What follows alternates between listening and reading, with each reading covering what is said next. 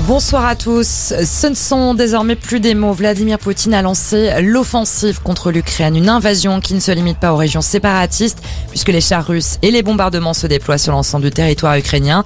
Les attaques sont coordonnées sur plusieurs fronts, principalement au nord et à l'est du pays. Cet après-midi, les blindés ont fait une percée dans la région de la capitale, Kiev. Objectif mener des actions contre des cibles militaires. Et du côté de la population ukrainienne, on essaie de se mettre à l'abri. La ville de Kiev impose un couvre-feu de 22h à 7h du matin afin de préserver la sécurité des habitants de la capitale. Si les transports en commun ne fonctionnent pas, les stations de métro vont rester ouvertes en permanence pour servir d'abri en cas de frappe.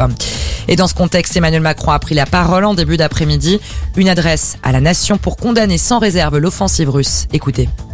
Ce choix délibéré qui contrevient à tous les engagements pris par les autorités russes, est une violation de la Charte des Nations Unies et des principes fondateurs de l'ordre européen et international.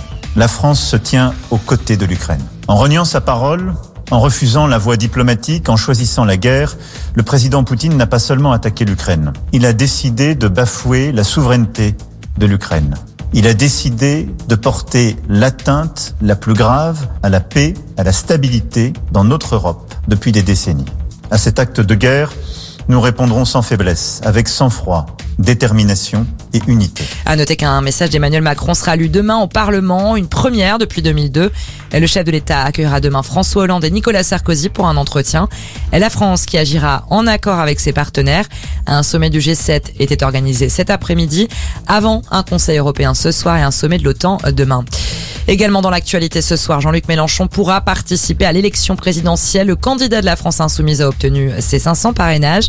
Les candidats ont jusqu'au 4 mars pour déposer leur signature au Conseil constitutionnel. Voilà pour l'info. Excellente soirée.